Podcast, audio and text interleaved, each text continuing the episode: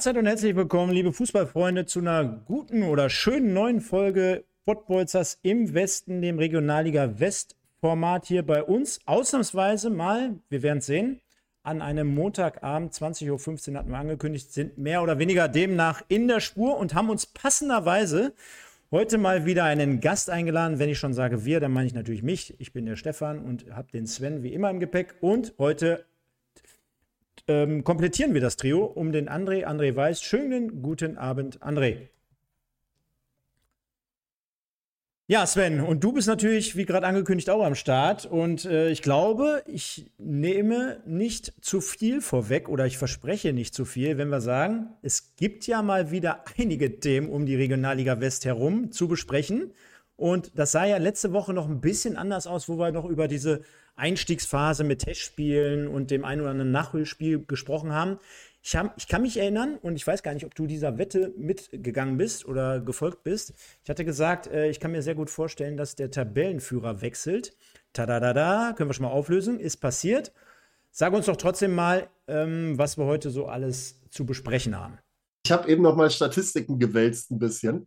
2012, äh, 2013 gegen Molde FK im Kader gewesen beim VfB Stuttgart und mit dem FC Ingolstadt 14, 15 Zweitligameister gewesen. Ist das gut, Stefan? Ist das gut?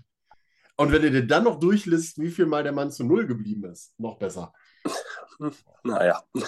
Die, die, die, lange, lange ist es her, lange ist es her. Die, Frage ist, ob der André das selber alles weiß. Ja, das sind so Sachen, die behält man sich dann doch schon, auch im höheren Alter. Das sind schon Erfahrungen, die, da ist man schon froh, dass man die mal machen durfte. In dem Moment weiß man es, glaube ich, nicht so zu schätzen, aber so in der Nachbetrachtung sind das schon ganz schöne Sachen, ja. Und bevor ich jetzt gleich auf die Regionalliga West zu sprechen komme, André, ich habe gesehen, mit äh, Toni Rüdiger warst du auch in einer Mannschaft, ne? Ja, war ich sogar mal in Münster, sogar in einem Zimmer. Ähm, die haben halt immer relativ getauscht, die Zimmerpartner damals zu Stuttgart 2 Zeiten, aber es war jetzt nicht nur Toni, es gibt auch viele andere Spieler, Benno Röcker zum Beispiel, der war dann Kapitän bei äh, Brøndby Kopenhagen, Raphael Holzhauser, mhm. Christoph Hemmlein hat ja auch schon, glaube ich, knapp 300 Drittligaspiele im Endeffekt gemacht, äh, Thomas Geier mit einer der Rekordspieler in der dritten Liga. Wir hatten damals schon echt eine, eine extrem gute Truppe, wo viele Jungs rausgekommen sind. Ich habe gesehen, Rani Kedira war, glaube ich, auch mit dabei. Rani Kedira war dabei, genau. Aber wenn du, wenn du so einen Toni Rüdiger in der Nationalelf spielen siehst, denkst du dir dann manchmal auch, entweder A, scheiße, wie hat er das dahin geschafft? Oder B, dann hätte ich auch schaffen können? Nee, also klar, man denkt schon drüber nach, ne? weil man hat nur mal in einer Mannschaft gespielt, aber ich bin eh ein Mensch, der gönnt sehr gerne und ich gönne jedem seinen Erfolg. Das ist einfach so, jeder hat sich seinen Erfolg auch verdient. Manchmal gehört vielleicht auch ein Quäntchen Glück dabei, dass der eine Spieler vielleicht in dem Moment mehr Glück hatte als dann ein anderer Spieler oder ich zum Beispiel. Aber wie ich eben schon gesagt habe, ich glaube, in dem Moment ist man erstmal, wenn man ein bisschen jünger ist, denkt man, ah Mist, wieso hat es bei mir nicht geklappt? Aber ich glaube, auf lange Sicht gesehen, wenn man dann zurückblickt, kann man schon sagen, es war jetzt nicht alles so verkehrt bis jetzt. Ja, und äh, du spielst jetzt immerhin immer noch Regionalliga, hast diverse Zweitliga- und Drittligaspiele hinter dir und Regionalliga West. Stefan hat es gerade eben gesagt und nach einem kurzen Dialog mit André ein paar Themen, die wir haben. Also, äh, du hast es gerade schon mal angesprochen, Stefan, äh, Wechsel an der Tabellenspitze, Bochholz mit dem Unentschieden und Aachen mit dem äh, blitzsauberen Sieg gegen Gladbach. Wir haben, ja, ähm, eine heiße Phase gerade bei Rot-Weiß Oberhausen, die, glaube ich, gerade in den aktuellen Minuten so äh, seinen Höhepunkt finden wird wahrscheinlich. Da kommen wir ein bisschen drauf zu sprechen. Und äh, ja, generell den Spieltag in der Regionalliga West. Und wir haben ja auch wieder unseren Investen des Tages, ne?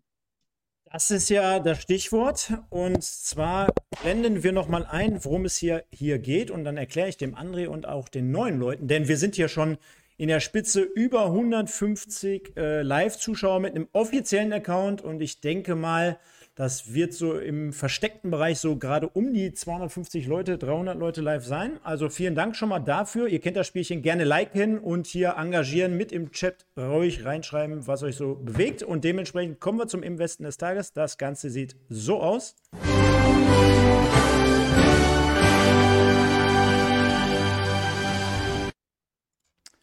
Genau, da haben wir es ganz kurz gesehen, Sven. Und äh, passenderweise haben wir natürlich auch die entsprechende Grafik vorbereitet. Letzte Mal noch mit dem Hinrunden-Investen des Tages. Und das Ganze wird wie immer gesponsert von United Autoglas Oberhausen.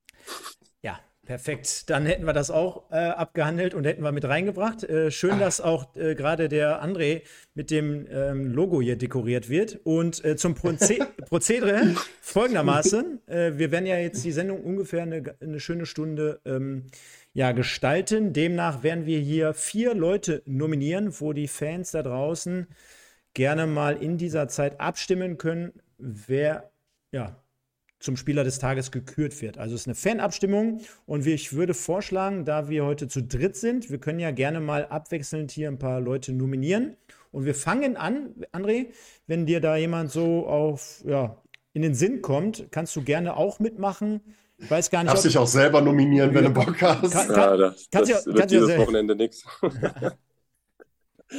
Das wird dieses Wochenende nichts. Aber vielleicht hast du es ja ein bisschen verfolgt in der Regionalliga. Gab ja dann doch das ein oder andere Spiel, was auch torreich war. Vielleicht ist jemand herausgestochen. Vielleicht gibt es ja jemanden, mit dem du sogar in Kontakt bist oder mit dem du früher zusammengespielt hast. Hau einfach mal raus. Ja, ich muss ehrlich gestehen, so, ich gucke mir immer die Ergebnisse an, aber die Spiele gucke ich mir gar nicht so viel an, weil ich sage immer, ich bleibe eher bei uns. Ähm, meistens sind die Analysen dann von den Trainern das Entscheidende.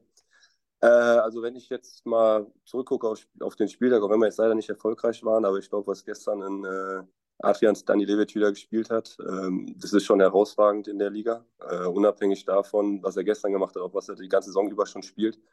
Und deswegen finde ich schon, dass der Junge, ähm, der sehr, ich sag mal, nicht so auffällig spielt, aber extrem wichtig für unser Spiel ist, dass der vielleicht auch mal nominiert werden sollte. So, haben wir doch schon mal eine Nominierung drin, Stefan? Googlest du gerade den Namen, wie es geschrieben wird? Ja. ganz, viel, viel, Erfolg, deswegen habe ich ihn genommen. Ganz, ganz, ganz ehrlich, ja. Adrian Stanilevic, ja?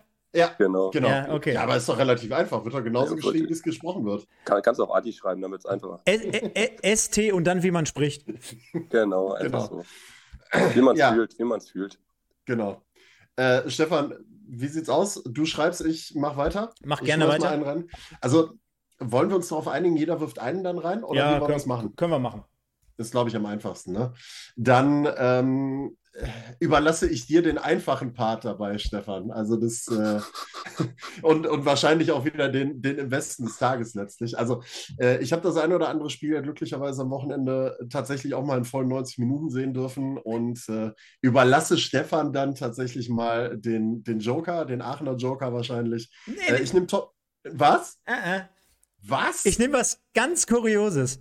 Okay, dann, okay, dann, ähm, wir machen dann nehmen wir nicht Anton Heinz, wir nehmen Anders Backhardt äh, von Alemannia Aachen, zwei Tore, eine Vorlage beim Pflichtspieldebüt für Alemannia Aachen, spricht, glaube ich, für sich.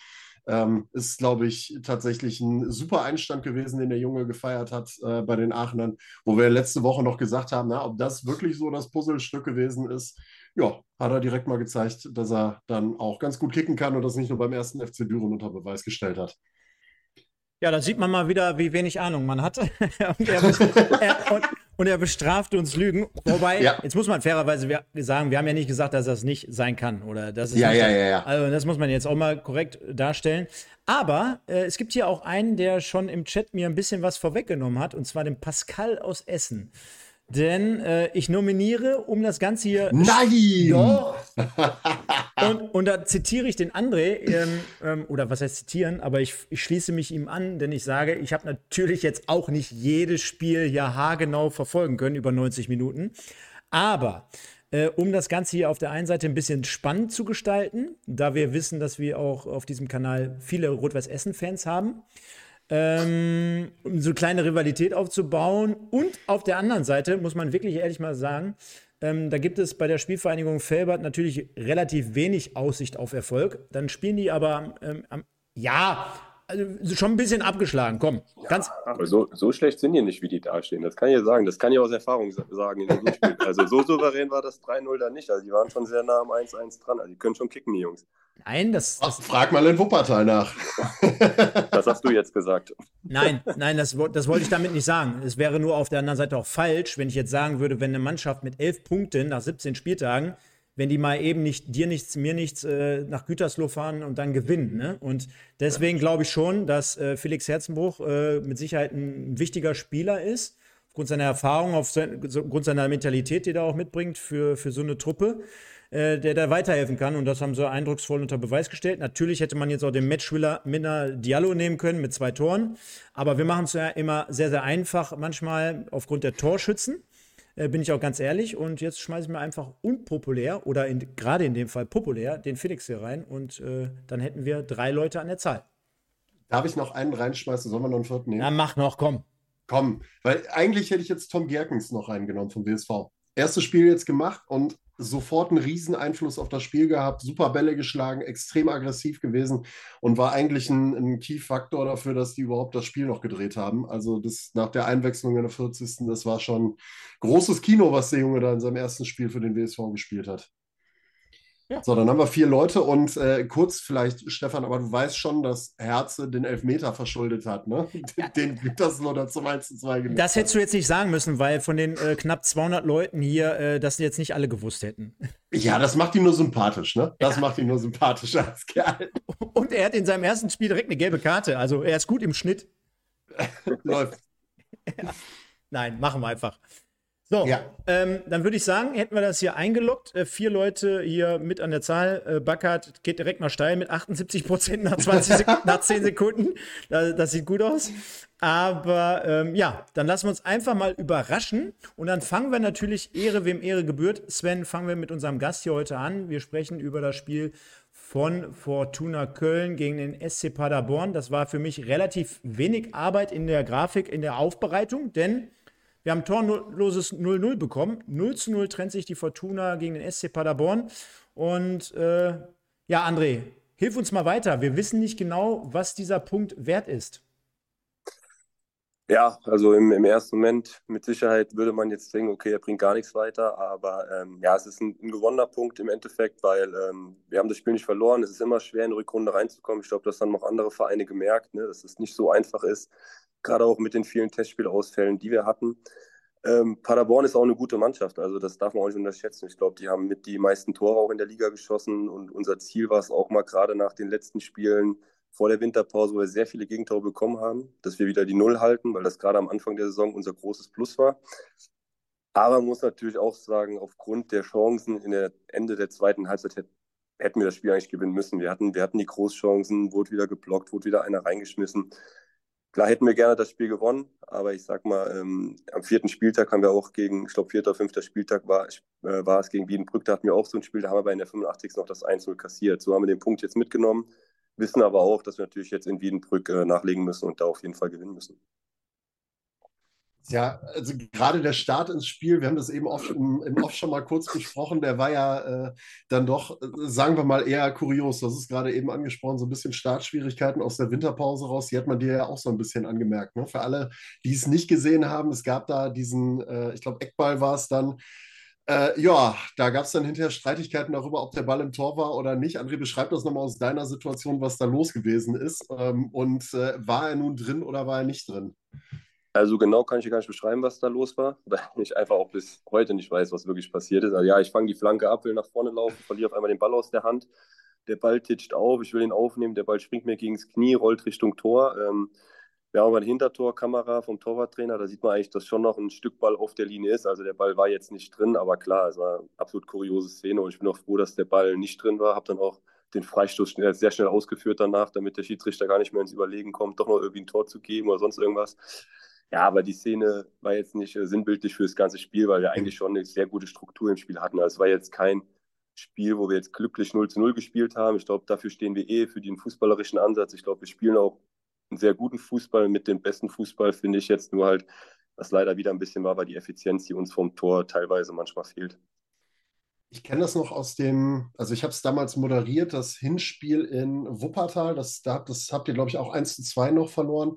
Ähm, da war es ja ähnlich. Also da habt ihr auch wirklich ein gutes Spiel abgeliefert. Man, man sieht eine relativ reife Spielanlage, die ihr habt, wahrscheinlich auch geprägt eben von Leuten. Ähm, du hast ihn eben angesprochen, Adrian Stanilewitz, ähm, dann Dodo Ernst, der ja mit dabei ist, der da wahrscheinlich auch ein sehr guter Ruhepol ist in der Truppe. Steht für diese reife, reife Spielanlage jetzt am Ende des Tages. Jetzt habt ihr im Winter noch mal ein bisschen nachgelegt, habt noch einen äh, Richard Paso dazu geholt. Ähm, eigentlich seid ihr ja vorne drin mit Steinkötter, mit Breitfelder, mit Marvin Mika ja ganz gut besetzt gewesen. Hast du Richie jetzt schon mal in irgendeiner Form in den Trainingseinheiten sehen können? Gibt er euch irgendwie noch eine Komponente, die ihr bis dato nicht gehabt habt? Oder äh, wie sieht das Ganze aus? Also zum einen Dodo als Ruhepol zu bezeichnen, ist sehr grenzwertig, muss ich sagen, weil der ist alles als ein Ruhepol. Das ist eher ein Vulkan auf dem Fußballplatz. Ich glaube, das sieht man auch immer wieder. Aber ich, also rein vom, äh, von der Erfahrung her gibt er uns natürlich ja. schon eine gewisse Ruhe, aber auf dem Platz ist ja alles andere als ein Ruhepol und das weiß er auch. Aber sowas braucht, das hat uns auch ein bisschen gefehlt, muss man auch sagen. Gerade wenn man jetzt auf letzte Saison sieht, so dieses ein bisschen eklige, dieses ein bisschen dreckige, dafür steht Dodo halt auch und das ist auch extrem wichtig. Äh, jetzt auf Richie zu sprechen zu kommen, also zum einen, glaube ich, müssen wir nicht drüber reden, was für eine unglaubliche Qualität der Spieler hat. Äh, sonst hätte man nicht so eine Vita gehabt. Im Endeffekt aber diesen Spielertyp hatten wir halt überhaupt nicht. Den hatten wir die letzten zwei Jahre, seitdem ich da bin. Den hatten wir im ersten Jahr mit Dimitri Mbongo, letztes Jahr hatten mhm. wir den mit Lars Lokoc. Aber dieses Jahr hatten wir gar nicht so diesen, in Anführungszeichen, Turm vorne in der Spitze. So, Danny Breitfelder macht die Bälle auch gut fest, ist aber nicht so dieser Brechertyp. Und deswegen ist das, glaube ich, schon gut für uns, weil gerade viele Gegner sich auch hinten reinstellen gegen uns. Das ist einfach so, weil sie wissen, dass wir die spielerischen Lösungen immer wieder finden.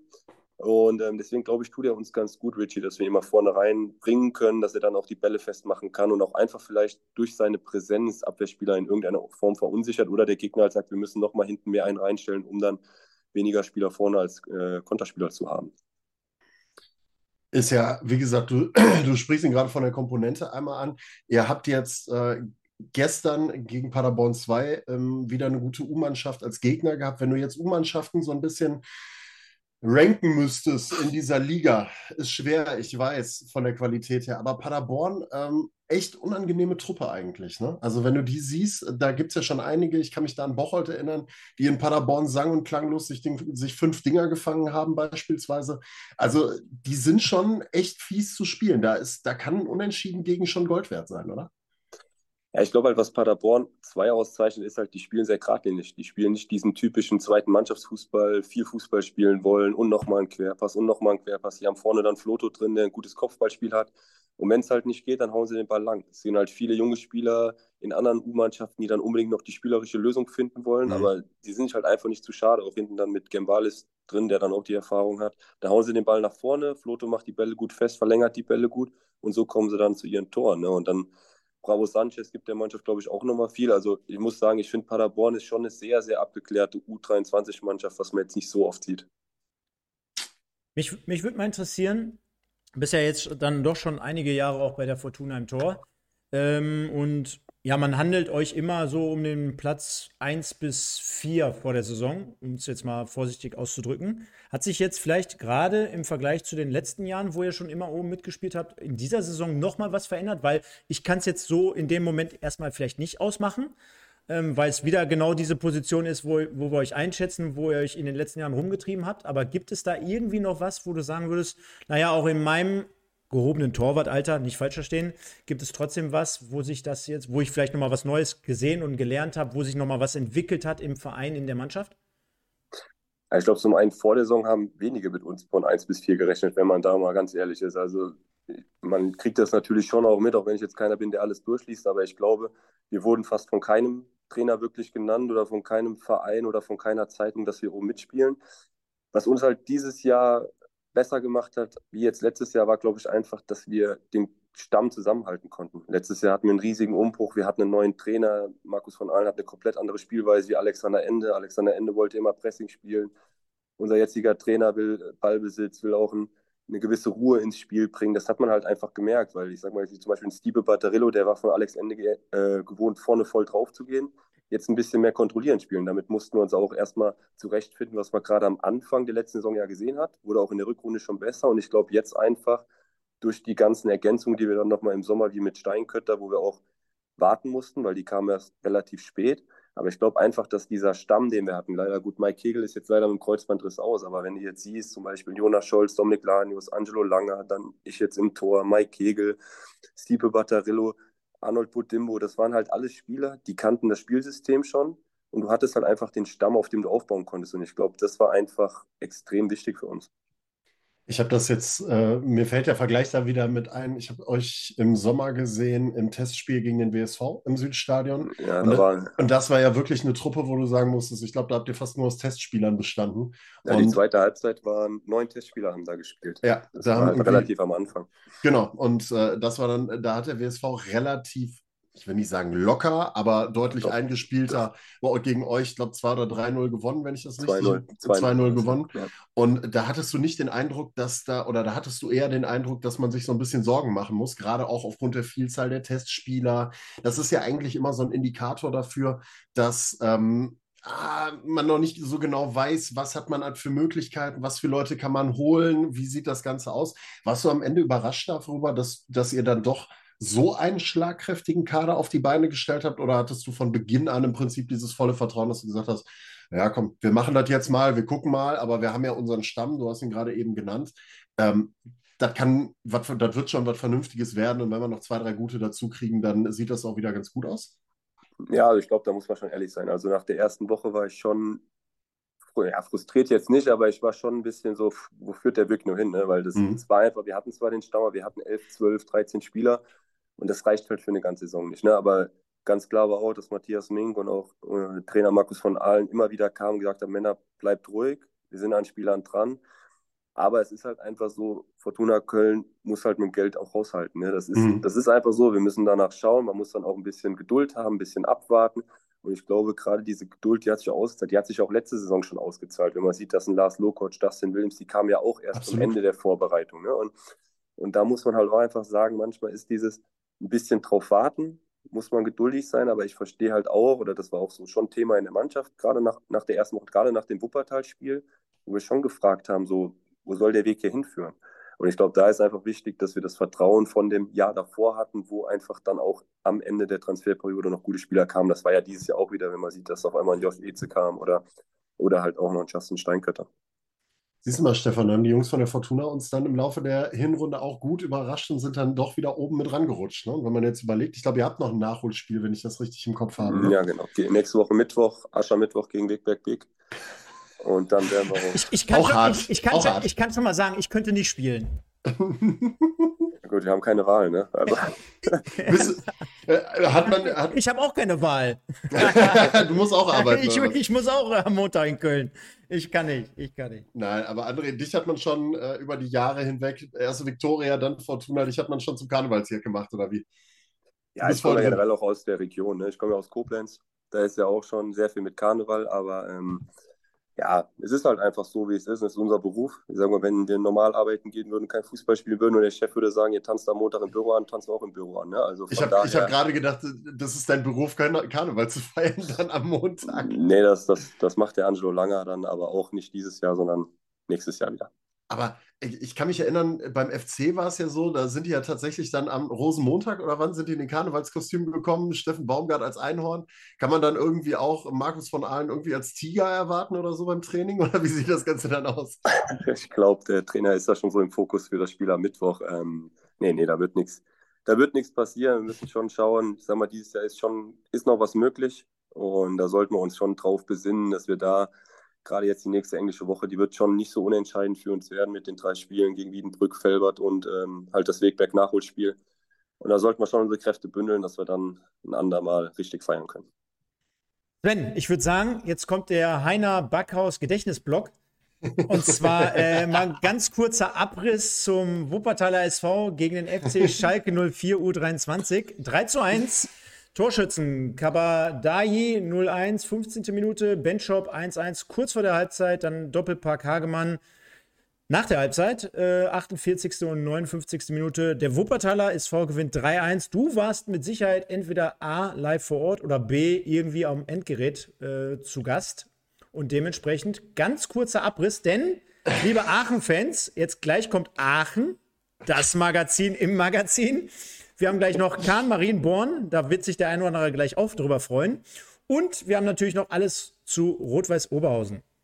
Du bist ein Arschloch, Stefan, dass du mich immer wieder aufziehst mit dieser Heiner Backhaus-Nummer. Das ist so gemein von Na, dir. nee, nee, nee, nee. Du kannst den Leuten ja wirklich mal sagen, wie es vorhin offline war. Du hast dem André nämlich erzählt, ob, oder gefragt, ob er auch so einen abreißen würde, hat er gesagt, nee, ich bin ein umgänglicher Typ. Also du hast das Thema gerade aus der Kiste hervorgeholt. Das, das habe ich nur so gesagt, das kommt gleich noch anders. Okay, gleich kommt auch, gleich kommt dann wieder so ein Spruch, äh, hier 15 Minuten Monolog. Naja, lassen wir das. Wir machen jetzt mal keine 15 Minuten Monolog. Also, der WSV gewinnt 3 zu 1 gegen äh, Schalke 2. Ähm, die ersten 40 Minuten boah, war überschaubar das Ganze, hat der WSV noch einiges an Sand im Getriebe gehabt, trotz des neuen Trainers Ersan Palatan. Äh, keine Neuzugänge in der Startelf drin gehabt und äh, ja, ähm, hat sich nach vorne ein bisschen schwer getan, hat ein, zwei ganz gute Torchancen gehabt. Marco Terrazino muss das 1-0 machen. Ja, und dann ist ein Gegentor gefallen, wie es typisch ist für den WSV. Ähm, Stefan äh, ist eine Blaupause gewesen vom Gegentor gegen Düren mit Kevin Goden. Äh, langer Ball einfach in die Schnittstelle zwischen zwei Verteidiger durch von Julius Paris, dem Torwart. Kabadagi zieht durch und äh, dann kann man überlegen, ob man da, also ich weiß nicht, ob André das Ding gesehen hat. Du hast gesagt, du setzt dich mit den Spielen der anderen nicht ganz so auseinander. Wenn langer Ball Richtung Strafraum kommt, das ist jetzt viel spekulativ, weil du die Szene nicht kennst, ähm, Stürmer kann durchgehen, langer Ball geht in den Strafraum quasi rein. Äh, als Torwart bist du dann eher der Typ, der sagt, boah, ich gehe auf Nummer sicher, bleib auf der Linie, mach die kurze Ecke zu oder gehst du dann raus und versuchst das Ding dann wegzuschnappen, wenn irgendwie möglich oder zumindest den Winkel eng zu machen und dich groß zu machen dabei? Ja, also wir im, kann jetzt so von Fortuna sprechen, wir gehen immer ein bisschen nach dem Prinzip, ob noch ein Mitspieler dabei ist. Also wenn er mhm. natürlich komplett alleine auf mich zu kommt, klar muss ich irgendwann den Druck erhöhen, aber wenn ein Gegenspieler noch dabei ist oder ein Mitspieler von mir, ist natürlich auch schwer, den Abschluss zu finden. Aber ich sag mal, wir versuchen immer Zeit zu verschaffen, dass mhm. der Stürmer vielleicht auch ins, ins Überlegen kommt, weil manchmal ist dann auch, wenn, ich weiß jetzt, wie die Szene war, wenn ein Stürmer ganz lange aufs Tor zuläuft, irgendwann ist ein technischer Fehler immer dabei. Es gibt ganz wenige, die den Ball komplett am Fuß halten. Irgendwann kommt dieser Schritt und dann musst du halt komplett da sein. Ne? Aber ich glaube, manchmal, also ich bin eher so ein Typ, ich warte dann lieber geduldig, und warte auf die Situation, bis sie kommt, als jetzt komplett rauszustürzen. Okay. In der Situation tatsächlich auch so Leon Schwers war zumindest in der Nähe, Philipp Hanke auch, ist genau zwischen den beiden quasi zentral Richtung Tor gegangen, ein bisschen leicht links versetzt und hat das Ding dann in die kurze Ecke geflext, äh, links unten rein. Ähm, ja, äh, 1-0 für Schalke und äh, der WSV hat sich gedacht, in welchem Film sind wir? 1-1 vor der Pause, Elfmeter Charlie Benschop, verdienter Elfmeter. Das hat das Spiel dann zum Kippen gebracht, zusammen mit der Einwechslung von Tom Gerkens, der da richtig viel Stabilität, Aggressivität reingebracht hat in das Spiel und dann, ja, kurz nach Wiederanpfiff, Kevin Hagemann, tolle Seitenverlagerung auf Hüseyin Bulut und dann das 2-1 durch Hagemann und äh, Hinterher noch das 3 zu 1. Ah, nee, das war das 3-1. Das 2-1 war noch viel schöner. Aber äh, ja, zweimal Kevin Hagemann und dann war es in Halbzeit 2 auch eine sehr, sehr souveräne Nummer vom WSV. Man hat die Handschrift dann auch so ein bisschen gesehen, wie man spielen will. Ähm, guter, guter Einstand für den neuen Trainer Ersan Palatan. Und äh, auf der anderen Seite muss man auch sagen, Schalke irgendwann, den hast du angemerkt, dass der Zahn gezogen war. Also da kam dann nach vorne auch nicht mehr viel. Der WSV hat das gut verwaltet und ganz, ganz souverän runtergespielt. Das war der Heiner aus Gedächtnis. Powered by Sven. ja, nee, perfekt. Also ich glaube, ein Einstieg äh, ins, ins neue Jahr für den Wuppertaler SV mit, mit, mit neuem Trainer samt äh, darauf lässt sich aufbauen. 3-1, drei Punkte. Und man hat ja angekündigt, also das war es noch nicht hier, also so wie Uli Hoeneß damals, ja. Freunde, ne, wir sind auch in der Lage, mit dem Kader, mit den, mit den Gegebenheiten hier wirklich noch so gut wie jedes Spiel zu gewinnen. Und why not, ja. wenn wir gleich auf die Tabelle schauen. Also, drei Punkte aufgeholt. Standesgemäß, drei Punkte im Sack und dann gucken wir gleich mal. Kommen wir genau, aber vielleicht, ja? Ganz, ganz, kurz noch, man hat, ja die, äh, man hat ja drei Spieler noch, die den Verein verlassen haben. Patzler ist zu Bocholt gegangen. Mhm. Jetzt kurzfristig noch ähm, Piro kommen wir jetzt gleich noch zu. Und Nummer drei, Durin Berisha bei Felbert. Kevin Rodriguez Pires jetzt bei euch. Ich habe jetzt nicht drauf geachtet. Wie, wie macht sich Piro bei euch so? Wir äh, ersten Trainingseinheiten und äh, wie ist das Ganze so gelaufen? Wie habt ihr den aufgenommen? Ist alles soweit gut gelaufen in der Truppe? Ähm, ja, also ich glaube, bei uns ist generell sehr einfach reinzufinden in die Mannschaft, wenn man sich normal verhält. Ähm, Piro macht einen super Eindruck in den ersten Wochen, seitdem er hier ist. Ähm, ist natürlich klar durch, durch die Verletzung auch von Mike Kegel, dass wir einfach noch diese Erfahrung auch im, im zentralen Mittelfeld brauchten. Und ähm, ich glaube, wir können uns extrem glücklich schätzen, dass Piro sich für uns entschieden hat, weil ich kann ihn persönlich gar nicht, ich kannte ihn nur aus den Spielen. Und als Trainer mir gesagt hatte, dass, dass das vielleicht ein Thema ist, habe ich gesagt, ich fand ihn in den Spielen immer überragend mit seinem linken Fuß. Ich glaube, es gibt nicht viel bessere Linksfüßer in der, in der Regionalliga oder auch generell. Und ähm, ja, der wird uns auf jeden Fall noch extrem weiterhelfen, auch bei Standardsituationen. Und das sieht man auch jetzt. Wir machen im Abschlusstraining immer ein äh, Standardspiel. Und wie er die Dinger da reinjagt, das ist schon, ist schon extrem und einfach ein angenehmer Typ. Ja, siehst du, hat er sich da auch schon gut eingefunden. Also alle drei einen neuen Job gefunden, alle drei einen neuen Verein gefunden. Und äh, Stefan, nächstes Spiel? Ja, ich würde aber noch eins dazwischen schieben, denn der ein oder andere, ja. der schart ja schon quasi mit den Hufen und das muss man dem André auch sagen, denn wir kommen jetzt gleich zu Alemannia Aachen, da, da freuen sich wahrscheinlich schon die meisten drauf. Und wenn wir über Alemannia Aachen sprechen, Sven, dann gibt es ja auch einen Spieler, der nennt sich Lukas Schepanik. Und äh, von Lukas Schepanik ist immer relativ einfach, die Brücke zu schlagen zum ersten FC Kahn Marienborn. André, wir haben hier uns mal den Spaß gemacht, äh, dadurch, dass sie ja zwangsabgestiegen sind oder zurückgezogen haben, nennt es wie ihr wollt. Äh, begleiten wir den Weg aber wieder zurück bis in die Regionalliga die nächsten 35 Jahre hier auf diesem Kanal. Und wir schauen jetzt immer, was der erste FC Kahn Marienborn so am Wochenende getrieben hat. Die sind nämlich jetzt runtergegangen, die Saison, in die Kreisliga C Einfach nur immer das Kahn-Marienborn-Update. Da gehen wir mal rein. Ich glaub, äh, aber ich glaube, wir haben da auch einen richtigen Kahn-Marienborn-Experten jetzt gerade mit André dabei. Ich glaube, der kennt die Ergebnisse im Schlaf. Der kennt die Mannschaft von A bis Z komplett auswendig. Ja. Ich, ich kenne auch ein paar, die jetzt in Siegen spielen, aber nicht in Kahn-Marienborn. Ich, ich hätte es ja gefeiert, wenn die mit der ganzen Mannschaft runtergegangen wären und gesagt hätten, für diesen Verein, da geben wir unser letztes Hemd und wir steigen ja, wieder auf. Mit Sicherheit. Ja, Sven, wir können uns einen Running Gag daraus erlauben und das jetzt hier jede Woche auftun, aber so wie ich es gerade sehe, finden wirklich aufgrund der Tabellenkonstellation und äh, ja, der, der Gruppenzugehörigkeit, finden erst die ersten Spiele. Lass mich gucken. Ich kann es dir jetzt sagen, ich bin auf der Seite. Ja, am, am 18.02. Ja. Also in zwei Ach, Wochen. Gegen den aber, SV Setzen 2. Aber das wird bei dem Wetter da oben auf dem Kunstrasenplatz auch schon eng, sage ich dir. Also für alle Fußballinteressierte, 13 Uhr beim SV Setzen 2 und die sind in der Tabelle, da, da müssen sie aufpassen, denn der SV Setzen 2 ist Fünfter hinter dem SV Setzen 3, die sind Vierter. Das ist Wahnsinn, oder Sven? Ich glaube, Sven hängt. Sven hängt, ja gut. Äh, das ist, das der, ist, so, der ist so schockiert über SV Setzen 2. Aber ist ein geiler Gesichtsausdruck. Äh, das liegt aber definitiv an, an seinem Internet. Und äh, André, da machen wir einfach so lang mal weiter. Wir können ja, ja. hier äh, locker flockig überbrücken, denn auch hier gibt es eine Kategorie für unsere Leute aus Aachen, die nennt sich wie folgt.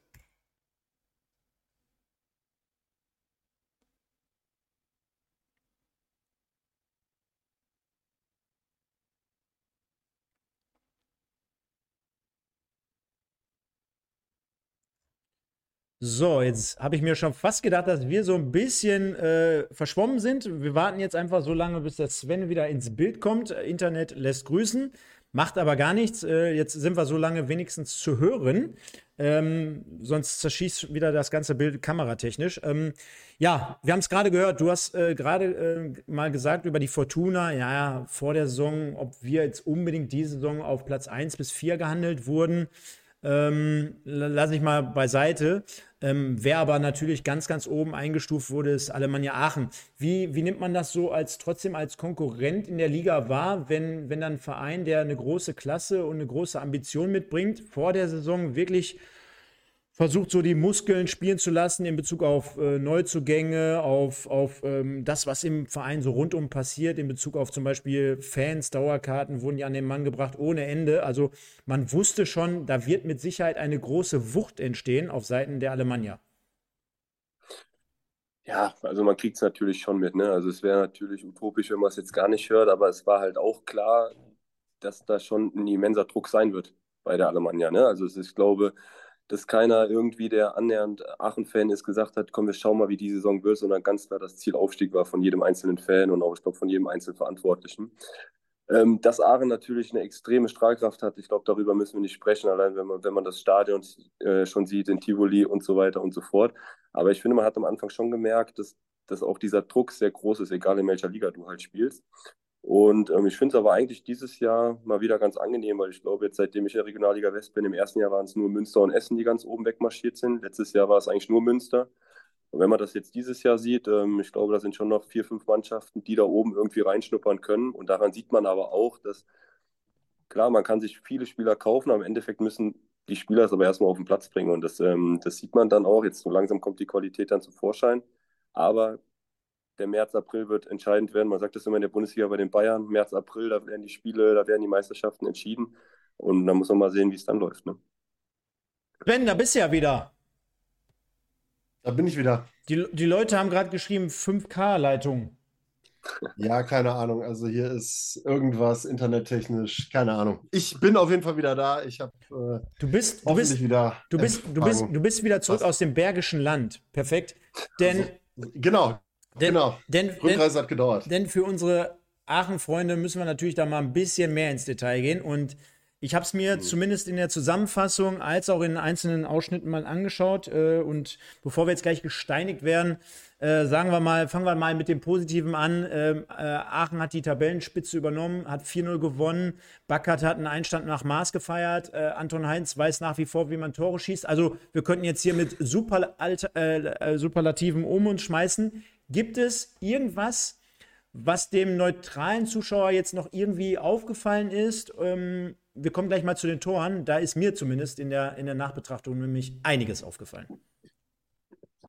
Ähm, ich würde jetzt aus dem Stehgreif erstmal sagen, bewusst und nichts Besonderes ist vielleicht ein bisschen überspitzt gesagt. Also es ist natürlich jetzt nicht zwingend erwartbar, dass du gerade im Grenzlandstadion äh, Gladbach vier Dinge einschenkst. Äh, ich glaube aber, wir kommen da gleich mal drauf, dass das vielleicht gar nicht ganz so abwegig ist, weil das Defensivverhalten der Gladbacher äh, schon über die ganze Saison hinweg ausbaufähig ist. Ähm, Gerade offensiv haben die, haben die eigentlich einiges drauf, sind technisch sehr, sehr stark, spielen auch einen guten Ball vorne, sind sehr, sehr gefährlich. Aber defensiv haben die teilweise ein Abwehrverhalten, das schon in dem einen oder anderen Spiel etwas haarsträubender gewesen ist. Und äh, wenn du dann natürlich gegen einen Gegner wie Alemannia Aachen spielst, ähm, mit der Qualität, die da vorne drin ist, das wird dann halt einfach auch brutal bestraft. Und wenn du dann halt eben siehst, dass die Aachener einfach mal von der Bank dann eben mit Thilo Töpken und Marc Brasnic noch nachlegen können. André hat es ja eben gesagt, Qualität ist auf jeden Fall schon da bei den Jungs. Ähm, ja, ist das schon nicht ohne. Also äh, war durchaus zu erwarten, die drei Punkte. In der Höhe muss man gucken, aber ich denke, das ein oder andere Tor werden wir jetzt gleich nochmal besprechen. Genau, denn ähm, zumindest in der, in der ja, Wiederholung als auch in den Highlights ist mir natürlich aufgefallen, korrigiere mich, aber die ersten drei Tore sind beispielsweise alle über die rechte Seite gefallen, äh, entstanden. Äh, fängt an mit dem 1 zu 0, was mir da sehr, sehr gut gefällt, äh, aus einem Einwurf heraus, wo ich immer kritisiere, den Gegner zumindest, der es zulässt, dass es, glaube ich, sehr, sehr einfach ist, für eine verteidigende Mannschaft dort eher zuzustellen. Äh, was auf der anderen Seite sehr auffällt und sehr gut äh, läuft, ist, dass Backert, der letztendlich der Torschütze ja zum 0 zu 1 ist, auch schon mitentscheidend einleitet. Und gerade im Zusammenspiel mit Bappo äh, sich äh, auf engstem Raum sehr, sehr gut behauptet und sehr, sehr gut auch rauskombiniert. Ne? Also es fängt wirklich damit an, dass der Einwurf, glaube ich, über die rechte Seite von Winter in die Zentrale kommt und du dann mit Backert und Bappo zwei Spieler hast, die dann dementsprechend für Lösungen stehen. Ne? Also äh, zu wissen, was man dann tut, was man macht. Dann, dann wird der Ball nochmal schön rausgelegt auf Heinz. Dann hast du im ersten Moment das Gefühl, äh, da ist Schnee drauf, wenn der Ball irgendwann runterkommt. Also es ist wirklich mhm. eine, eine Bogenlampe, kann man schon fast sagen. Und was dann noch mitentscheidend ist, ich habe gerade gesagt, ähm, die beiden zentralen Spieler inszenieren mehr oder weniger diese Situation. Aber Bakat sucht auch sofort den, den, äh, den Weg in die Spitze, um dort schon wieder gefährlich zu werden. Ne? Also sehr auffällig, dass dort äh, mit der kompletten Truppe quasi inszeniert wird, spielerisch nach einer Lösung gesucht wird. Du dann aber schnörkellos nach vorne in den 16-Meter-Raum reindringst und ja, dann äh, ein tolles Kopfballtor, weil es nicht einfach war, wenn der Ball so runterfällt wie ein Stein quasi, dass du den dann so zum 1 zu 0 einköpfst. Also hat mir gut gefallen. Das, das war das Tor zum 1 zu 0. Ähnliches Spiel dann auch beim 2-0, auch dort äh, richtig Dynamik, richtig Power im Spiel über die rechte Seite von Winter, der dort äh, den Ball natürlich abfängt. Also kein guter Ball, kein guter Spielaufbau von Gladbach. Dann wird aber auch sofort schnörkellos wieder weitergespielt. Also direkter Ball, One-Touch mehr oder weniger von Backhardt auf Anton Heinz und dann kommt leider Gottes natürlich auch das zu tragen, was du vorhin gesagt hast, Sven. Dann geht er ins 1 zu 1 Duell und ähm, er ist ja jetzt nicht dieser kleine, wuselige Spieler, wo ich sagen würde, im 1 zu 1 à la Ribéry kann man ihn ähm, gar nicht mehr stoppen. Ist natürlich auch sehr, sehr schlecht verteidigt im 1 zu 1 von Borussia Mönchengladbach zum 0-2. Aber toll die Kombination, immer bis zum 16er und dann eiskalt auch vor dem Tor. Ne? Ja, absolut, aber das ist ja eine Blaupause auch das, äh, von dem 3 zu 0 am Ende des Tages gewesen. Das macht dann wieder Anders Backert. Ähm, auch da, also beide Male war es Michel Lieder, der sich da relativ einfach abkochen lässt. Fand ich echt überraschend, weil Lieder ja eigentlich eher so der Erfahrene ist in der Gladbacher Defensive und dafür Stabilität sorgen soll. Wenn das mal dem einen oder anderen Jüngeren passiert, okay. Aber von ihm hätte ich dann auch vielleicht mal irgendwie eher erwartet, dass er da ein bisschen besser seinen Körper reinstellen kann. Gladbach war ja jetzt auch nicht so, als ob sie nichts gehabt hätten. Also die haben auch, Chagatai Kader hat mal zwischendrin einen guten Abschluss gehabt und so. Also es gab ja auch mal Abschlüsse, aber du hast halt bei den Aachenern mittlerweile auch gemerkt, ähm, das System Heiner Backhaus greift halt auch nun mal immer mehr. Er hat jetzt auch den einen oder anderen Spieler, der noch für dieses System interessant ist geholt in der Winterpause und jetzt, ähm, ja, mal gucken, ob das Ganze jetzt so richtig ins Rollen kommt. Das werden wir sehen. Auf jeden Fall hat die Alemannia jetzt natürlich ein entsprechendes Selbstvertrauen.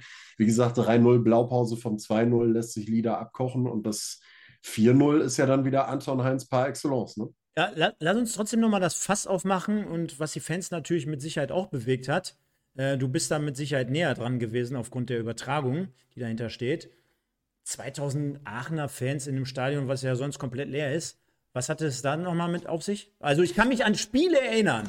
Da hat auch ein gewisser anderer Arbeitgeber in der Vergangenheit mal übertragen. Ich weiß gar nicht, über wen ich spreche. Da haben wir beispielsweise noch eine Moderation, da haben wir beispielsweise noch eine Moderation auf den, ähm, auf den Boden gezaubert äh, aus dem großen Borussia Park. Hätte man ja auch vielleicht mitspielen können, oder?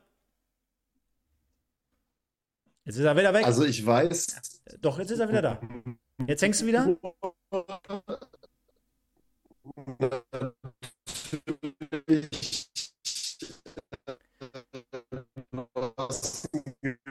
Sven, du hängst, du hängst, du hängst, du hängst, du hängst, du hängst.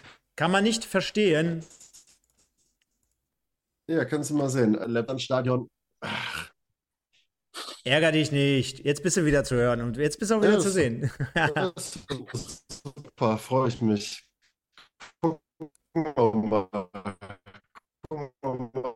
Jetzt wieder schlecht. Oder, jetzt bist du wieder. Auch nicht. Ähm, nein, Grenzlandstadt. Warte nochmal. Wir, wir fangen nochmal von vorne an. Ich, ich, ich spiele nochmal den Jingle ein. Oder ich singe ihn nochmal ein. Ah, herrlich. Nee, ist nicht so. Ist nicht, ist Technik, nicht... die begeistert hier heute Abend. 5K-Leitung, 3G knallt. Junge, nimm Hotspot. die Leute rasten hier gleich aus. Sie nehmen alle die Abos wieder zurück und hier liked auch keiner mehr. Manometer. Wahnsinn. Ich bin schon mal froh, dass es nicht an meinem Internet liegt, André. Da machen wir einfach mal weiter. Also die. Bist du jetzt wieder da? Werden wir sehen. Versuch. wir werden sehen. Versuch. Versuch. Versuch. Ja, versuchen wir mal. Also, Grenzlandstadion, 10% Auslastung für Gästefans, bis bei 2000 Karten ungefähr. Von daher, das ist das, was Aachen zur Verfügung gestellt bekommen hat. Warum die jetzt nicht ausweichen konnten im Borussia Park, keine Ahnung. Also, erschließt sich mir ehrlich gesagt auch nicht das Ganze. Hätte auf jeden Fall deutlich mehr äh, Aachener mit sich gebracht. Und äh, nun gut, vielleicht wollte man den Rasen schonen oder sowas. Ich weiß es nicht.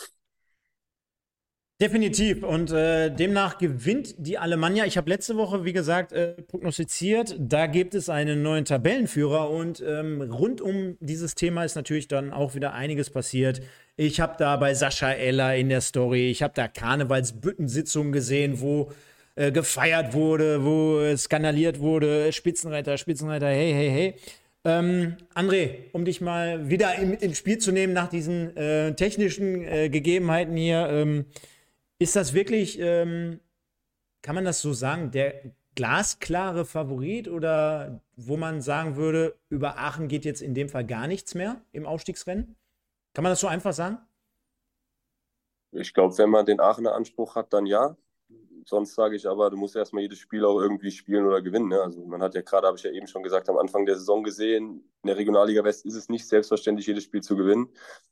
Und ich glaube, man muss auch schon ehrlich sein, dass das auch Aachen schon teilweise ein bisschen Glück hatte dieses Jahr. Wir hatten auch schon mal das ein oder andere Mal Glück, aber wenn ich da zum Beispiel, ich glaube, das war das Spiel in Düren, wo der Elfmeter in der Nachspielzeit ist, dann das Heimspiel war das, war das Lippstadt oder so weiter, wo eigentlich drei Minuten Nachspielzeit und das einmal ist das Tor in der 99. Minute gefallen oder wie auch immer. So, und da sieht man einfach, dass nicht jedes Spiel selbstverständlich ist, das zu gewinnen. Und ähm, Klar, jetzt momentan sieht es klar danach aus, auch weil Aachen einfach in einer guten Phase ist, auch gut aus der, aus der Winterpause rausgekommen ist. Aber ich glaube, das hatten wir auch eben schon besprochen, so die wichtigen Spiele, die kommen halt noch. Ne? Das ist März, April, dann spielt man gegen Bocholt, gegen Oberhausen und auch gegen uns. Wir spielen auch noch auf dem Tivoli und da muss man einfach sehen, wie es dann ist. Aber jetzt momentan sieht es sehr danach aus, dass Aachen die Mannschaft ist, die man schlagen muss, auf jeden Fall. Geht ja dann am kommenden Wochenende, Sven, äh, so weiter, glaube ich, gegen Oberhausen. Ne? Also nächster, nächster Kracher in der Regionalliga West. Und fassen wir das Thema mal komplett jetzt zusammen, damit es rund ist und wir gleich noch abschließend zu unserem Topic oder Thema des Tages kommen. Auch in Oberhausen, da knallt es ja nämlich auch richtig. Also wir kommen ja aus den Themen hier gar nicht raus. Äh, ich finde, was das Ganze mittlerweile viel, viel kompakter macht aus der Entfernung, ne? nicht, dass auch dort gleich die Fans wieder aus dem Sattel gehen, keine Angst, aber wir haben, glaube ich, am Anfang der Saison festgestellt, dass natürlich eine gewisse Fluktuation im Kader sich erstmal einspielen musste. Du hast äh, beim Trainerwechsel gemerkt, dass das auf jeden Fall nochmal dieser Impuls war, auf einen arrivierten Trainer im Regionalliga-Bereich zu setzen und nicht dies, dieses Heranführen eines Nachwuchs, äh, also gar nicht böse gemeint, eines jungen Trainers, sagen wir es mal so, äh, mit, dem, mit dem Thema Aachen, gerade in Kombination rund, hey, wir haben jetzt im Vorfeld alles dafür getan, alles ausgelegt auf einen möglichen Aufstieg. Bitte performt auch dementsprechend. Und so muss ich sagen, fühlt sich das Ganze viel, viel flüssiger an. Glaube zunehmend auch die Spielweise dann dementsprechend zu erkennen. Sven, du hast es ja vorhin gesagt. Und dann hast du natürlich jetzt in der Winterpause nochmal so ein bisschen feinjustiert. Ne? Backert kann dieses Rädchen sein. Du hast den Kader auf der anderen Seite nochmal ein bisschen ausgedünnt. Willst ja auch nicht zu viele Spieler irgendwie auf der Bank oder auf der Tribüne haben. Sodass ich sagen würde, fühlt sich gerade flüssig und stimmiger an als auch definitiv gerade zu Saisonbeginn. Und wenn es einmal ins Laufen gerät, Sven, äh, Tabellenplatz 1 zum ersten Mal jetzt nach äh, gefühlt 800 Jahren, äh, da kann natürlich jetzt so eine Euphoriewelle entstehen, ne? Ja, vor allen Dingen, wenn du das halt eben nicht zu so einem ganz, ganz unbedeutenden Zeitpunkt wie zu Saisonbeginn irgendwie am zweiten oder dritten Spieltag mal hast, sondern jetzt tatsächlich auch ähm, am, ja, jetzt nach der Winterpause ist jetzt zumindest schon mal ein Punkt, wo du sagen kannst, okay, da bist du schon mehr in der Saison drin. Aber ich bleibe halt auch dabei, stimme da André voll zu. Ähm, am Ende, du hast es halt gemerkt, bei Fortuna war es ja eben so, du hast viele Neuzugänge oder du hast einige Neuzugänge. Du musst dich am Ende des Tages erstmal so ein bisschen finden, so ein bisschen eingrooven. Und dann kam halt, wie gesagt, der Aspekt mit dem Trainerwechsel dazu, der wahrscheinlich auch wichtig gewesen ist in der Konstellation. Und ja, wie du sagst, es greift halt jetzt gerade so ein bisschen ein Rädchen ins andere. Man hat jetzt auch eine gesamte Vorbereitung zusammen gehabt. Das war mit Sicherheit auch wichtig. Und äh, ja, wie André das eben gesagt hat, ähm, Aachen ist am Ende des Tages die Truppe, die es jetzt erstmal zu schlagen gilt. Die stehen jetzt genau wie Bocholt ganz oben und äh, kommen nach, kommen jetzt halt auch mit dem Selbstvertrauen her, dass sie es jetzt geschafft haben, nach oben zu kommen, während Bocholt gerade so ein bisschen ja, nicht den anderen Weg geht, aber so ein bisschen der Motor ins Sprottern gerät.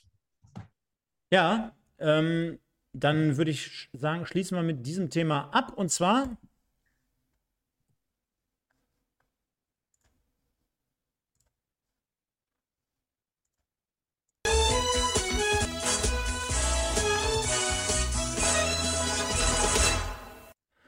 Gutes Sven ist mal wieder weg, André, aber das macht ja nichts. Wir überbrücken das Ganze ich, nämlich. Ich, ich, wusste jetzt nicht, ob ich reinreden kann oder nicht, aber ich wollte sagen, Sven ist wieder weg. Nein, nein, nein Sven äh, geht immer weg und dann kommt er wieder, aber haben dementsprechend dann keine technischen Probleme. Und äh, ich, ich nehme den Punkt nochmal auf, denn der Patrick hat hier gerade im Chat ergänzt. Äh, 2015, das letzte Mal, Alemannia Aachen auf Platz 1. Vielen Dank dafür, liebe Leute. Sind auch gleich wieder zu sehen, keine Angst. Machen aber, glaube ich, mit äh, besserer Qualität hier dementsprechend erstmal weiter und äh, fassen nochmal zusammen, was der Sven gerade schon gesagt hat. 2 zu 2 trennt der erste FC Bocholt sich vom ersten FC Köln. Ähm, rein vom Ergebnis her. Ist das eine Überraschung? Denn äh, jetzt hast du schon zweimal mitbekommen, jetzt gerade hier im Chat oder von mir in der Sendung, dass ich ein bisschen geklugscheißert habe. Denn ich habe mir schon gedacht, das könnte jetzt gerade mit, mit zunehmender Rückrundendauer irgendwann oder wenn es wieder richtig um drei Punkte geht, auch extrem schwer werden für Bocholt. Die haben natürlich auf der einen Seite auch noch mal ein bisschen aufgefahren, haben jetzt noch mal den einen oder anderen Spieler nachverpflichtet, aber ist relativ undankbar, glaube ich, auch gegen den ersten FC Köln zweite Mannschaft. Du hast es ja vorhin über Paderborn schon gesagt, äh, auch gegen die zunächst mal zu spielen, oder? Ja, absolut. Ich sag mal, wir haben ja selber die Erfahrung gemacht. Wir haben gegen FC 2 haben wir 3-0 zur Halbzeit hingelegen. Das, das sind auch gute Fußballer, aber ich glaube, bei Bocholt muss man auch sagen, klar, die haben, vielleicht könnte man ja sagen, sie haben nur 2-2 gespielt, aber sie haben auch genauso gut, ich glaube, sie lagen ja sogar 2-0 hinten, haben noch ein 2-0 aufgeholt, wieder in ein 2-2. Also es ist aber dieses, du kommst aus der Winterpause raus, du weißt nicht genau, wo du stehst und ähm, deswegen darf man das jetzt auch diesen ersten Spieltag nicht überdramatisieren. Ich glaube, ganz wichtig ist, dass du halt die Spiele nicht verlierst. Das, was ich eben auch bei uns gesagt hatte. Wir hatten das Spiel nicht verloren, von daher war das nicht zufriedenstellend, aber es war in Ordnung. Und das genauso, glaube ich, denken jetzt auch in Bocholt darüber. Ne? Sie sind, glaube ich, trotzdem noch zu Hause immer noch ungeschlagen und ähm, ich glaube, die können an sich schon sehr, sehr zufrieden sein mit der Saison, was sie jetzt spielen Stefan jetzt sonst immer auf die Schnauze gekriegt hat dafür, dass sein Internet so schlecht ist und äh, wir Probleme haben. Äh, heute kommt bei mir alles zusammen. Hier gab es gerade einmal, glaube ich, eine Millisekunde Stromausfall. Hier war gerade einmal kurz alles dunkel. Ich, also ich, heute ist ich, Wahnsinn. Weiß, ich weiß nicht, wovon du sprichst, Sven. Nein. Absoluter Wahnsinn. Fassen wir das Ganze kurz zusammen, denn wir haben gleich noch unser Thema des Tages. Wollen ja auch gar nicht zu lang werden. Ich möchte trotzdem vielen, vielen Dank an euch da draußen sagen. Ihr seid überragend. Wir kämpfen hier heute Abend und wir hatten gerade bis in der Spitze zu 250 Leute live mit einem äh, offiziellen Account und es werden noch viel, viele weitere sein.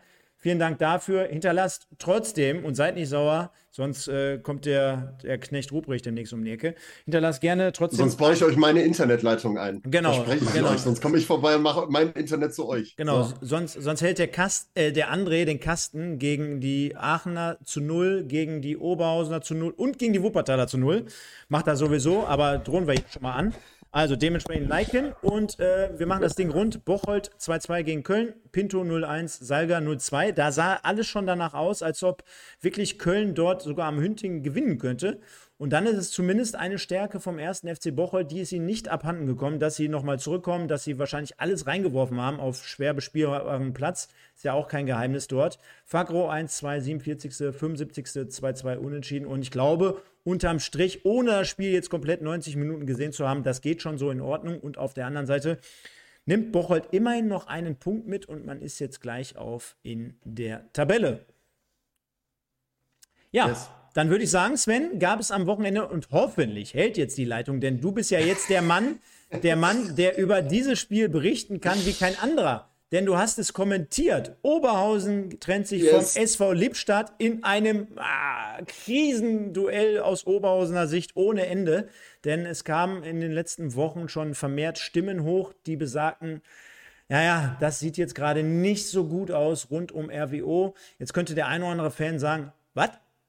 Weil in der Tabelle, okay, wenn wir jetzt einfach nur mal auf die Platzierung schauen, ist doch so in Ordnung, sage ich jetzt mal.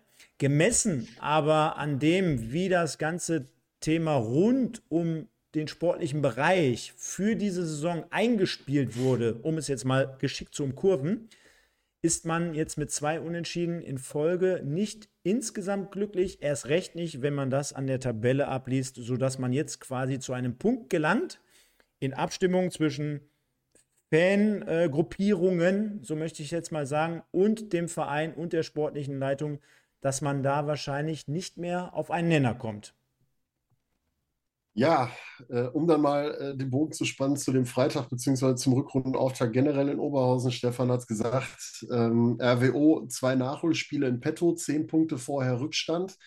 Ja, und man denkt, gewinnt man die beiden Nachholspiele, dann sieht das gut aus. Dann äh, können wir da auf vier Punkte ranrücken und können nochmal ein gewichtiges Wörtchen mitreden. Dann gab es das 0-0 gegen Gladbach 2. Dann gab es jetzt ein 1-1 gegen Lippstadt und jetzt hast du unter der Woche noch ein Nachholspiel und kannst halt eben nicht mehr auf vier Punkte ranrücken. Ähm, das Thema hat sich dann mal ganz geflissentlich erledigt dabei. Du kannst maximal jetzt, glaube ich, noch auf sechs rankommen, wenn ich das richtig im Kopf habe. Nee, wenig, mehr, ne? So mehr. Ich muss gleich mal, gucken wir gleich mal auf die Tabelle, dann wissen wir es genau. So. Die, haben, die haben wir äh, gleich noch. Nein, kannst, Genau, die haben wir gleich noch. So. Nein, aber du hast äh, vor der Winterpause noch die Chance gehabt, beziehungsweise vom Rückrundenauftakt mit den Nachholspielen noch die Chance gehabt, ranzurücken. Ja, hat nicht geklappt. Und ähm, ja, jetzt kommt das auf, was äh, einige schon erwartet haben, als die Verpflichtung von Jörn Nowak bekannt gegeben worden ist. Heute gab es dann auch den entsprechend offenen Brief dazu. Am Freitag ähm, war es sehr überraschend. Es gab keinerlei Unterstützung und es gab riesige Nowak-Raus-Banner in Oberhausen auf der Emscher-Tribüne. Ähm, wie gesagt, 90 Minuten lang keinerlei Support. Auch das frühe 1 zu 0 von Sven Kreier konnte die Wogen nicht glätten. Da hat man gedacht, ja, okay, ähm, vielleicht sorgt das dafür, dass das hier ein entspannter Abend für die Oberhausener wird, die aber auch mit extremen Ausfällen zu kämpfen hatten. Ähm, ich glaube, alleine fünf Sperren, die dabei waren. Ähm, mit äh, Stappmann, ähm, mit äh, Fassnacht gelb gesperrt, mit Esequem gesperrt und und und diverse, diverse Verletzungen, die dann noch dazugekommen sind. Nico Klaas raus beispielsweise. Also das war schon hart, äh, einige Ausfälle. Und dann hat man gedacht, es könnte ein entspannter Abend werden. Und man hat aber gemerkt, von Minute zu Minute wurde es schwieriger für die Oberhausener. Lippstadt hat sich reingekämpft, hat sich reingefuchst ins Spiel. Wurde auch sehr gefährlich und hätte in Halbzeit 2 dann nicht nur den Ausgleich machen können. Ich glaube, Yasin Altun war es, der auch die Führung noch auf dem Fuß hatte und die dann vergeben hat. Also da musst du in Oberhausen froh sein, dass es da beim 1 zu 1 geblieben ist, auch wenn man die eine oder andere Chance noch gehabt hat. Ähm, und äh, ja, dann kam im Nachgang noch so das ein oder andere Thema raus, nicht nur das Sportliche, sondern halt auch das, ähm, was heute in einem offenen Brief bekannt gegeben worden ist von der Fanszene in Oberhausen, dass es da wohl äh, diverse Versuche gegeben hat, auch mit der sportlichen Leitung in Kontakt zu treten. Äh, schon im Rahmen der Hinrunde, weil man alles andere als zufrieden war mit der Nominierung von Jörn Nowak als Trainer, aus dem Grund, dass er vorher noch nie Trainer war. Damals einen unrühmlichen Abgang nach, von Oberhausen nach Essen gehabt hat. Und ähm, ja, dann jetzt wieder zurückgekehrt ist äh, an, an die Stelle. Und äh, ja, man hat ihm keinerlei Kredit eingeräumt. Ähm, man hat gesagt, wenn es läuft, ist okay, dann supporten wir. Wenn es nicht läuft, dann müsst ihr euch darauf einstellen, dass es schwierig wird mit uns. Und äh, ja, so kommt es jetzt zum Tragen. Und Jörn Nowak soll wohl auch alles andere als gut ausgesehen haben. Nach dem Gladbach-Spiel muss ich da wohl einen heißen Wortdisput geliefert haben mit dem einen oder anderen aus der aktiven Fanszene. Was eben dazu geführt hat, dass man jetzt alles andere als gut auf ihn zu sprechen ist. Ähm, wie gesagt, die Jörn Nowak Rausplakate, die Sprechchöre dann kamen dann noch dazu. Und äh, jetzt sieht es wohl so aus. Heute Abend gibt es gerade zur aktuellen Stunde eine Aufsichtsratssitzung, bei der unter anderem über den Trainer gesprochen wird. Und man munkelt ganz, ganz stark, dass Jörn Nowak äh, heute Abend dann das letzte Mal RWO-Trainer war. Und äh, Überraschung, Überraschung. Stefan, wer könnte es machen? Oder wollen wir, wollen wir unseren Gast bitten, mal einen Tipp abzugeben? Ich sag mal, als in Oberhausen gibt es ja einen Namen, der sehr naheliegend ist, oder? Also, der, glaube ich, die ganze Zeit Trainer war, seitdem ich bei der Fortuna bin. Terra, Terra Nova, schalalalala. Also, äh, ich, ich plaudere mal aus dem Nähkästchen. Stefan hat mir, ich habe ihm am Freitagabend ein Bild via WhatsApp geschickt von der Emscher-Tribüne mit den Plakaten und Stefan hat dann nur geschrieben, Mike Terranova macht sein Handy aus, so ungefähr. also, es ist. Peter, ist, Peter, Neuro, Peter Neuruhr ist auch gerade mit dem BMW vorgefahren auf der Geschäftsstelle. Peter Neuruhr gefällt das, genau. Nein, also es ist halt schon, das haben wir ja zu Saisonbeginn schon andauernd gesagt, es ist ja im Generellen schwer, wenn du jemanden zum Trainer machst, der noch nicht Trainer gewesen ist. Das ist eine All-In-Nummer gewesen, das hat man wohl auch so gesagt. Man wollte ihn unbedingt. Und ähm, ja, kann gut gehen, muss natürlich nicht, aber wenn es nicht gut geht, dann äh, hast du halt die Kacke am Dampfen, gerade wenn er vorher von RWE kommt. André, jetzt äh, du mit Sicherheit nichts äh, zu einzelnen Personalien sagen können, aber mich würde mal interessieren, ähm, wie nimmt eine Mannschaft das wahr? Du hast ja jetzt auch schon ein paar Jährchen auf dem Buckel. Äh, wie nimmt eine Mannschaft, ein Verein das wahr, wenn ähm, es jetzt nicht unbedingt Deswegen, wir machen das fast jetzt nicht zu groß auf, äh, wenn es äh, zu einem Disput mit den Fans kommt. Aber wenn zum Beispiel ein Trainer in der Kritik steht aufgrund von negativen Ergebnissen, beispielsweise sportlicher Natur, ähm, belastet das eine Mannschaft, ein Spieler? Äh, geht jeder einzeln anders damit um oder speziell auf dich bezogen? Juckt einen das oder willst du einfach immer nur deinen Kasten zu Null halten? Alles andere kannst du eh nicht beeinflussen. Ja, ich glaube, das ist so ein bisschen differenziert zu betrachten. Eine Fußballmannschaft ist zwar jetzt eine, eine Floskel, aber die besteht ja aus 25 Spielern, aber spielen nur 11. Und von daher kannst du ja die Uhr nachstellen, dass nicht alle 25 dann ähm, sagen, ja, okay, der Trainer ist super. Ne? Das, das ist natürlich in so einer Mannschaft, ich glaube, jeder setzt sich da ein bisschen damit alleine auseinander.